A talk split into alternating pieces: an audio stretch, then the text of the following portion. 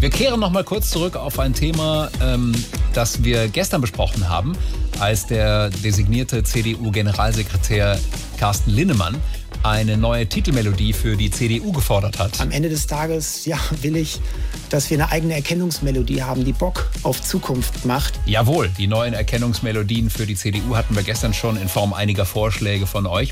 Wir haben nochmal überlegt, ob wir die Sache auch noch anders angehen könnten und haben versucht, einen Experten anzufragen. Ich bin heute beim Professor Bossendörfer. Er erfindet immer Melodien für die ganzen Parteien. Herr Professor, jetzt will ja der Herr Linnemann eine Erkennungsmelodie. Von Rammstein? Nee, der von der CDU. Ah ja, schauen Sie, das ist nicht so einfach. Ich habe ja schon einige Erkennungsmelodien komponiert. Hier zum Beispiel für die SPD. Dann nehmen wir die kleine schwarze Taste links vom E, also ein S. Und äh, dann noch ein B, das ist also hier links vom H. Und dann hier noch das D direkt neben dem C, also S, B, D. Aha. Ja, und auch äh, bei der FDP ging es nur mit Vorzeichen, also ein F und dann ein D und dann eben wieder die kleine schwarze Taste neben dem H.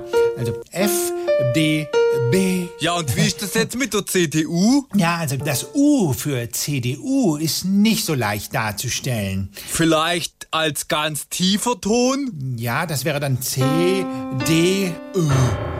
Nicht ganz sauber, aber erkennbar.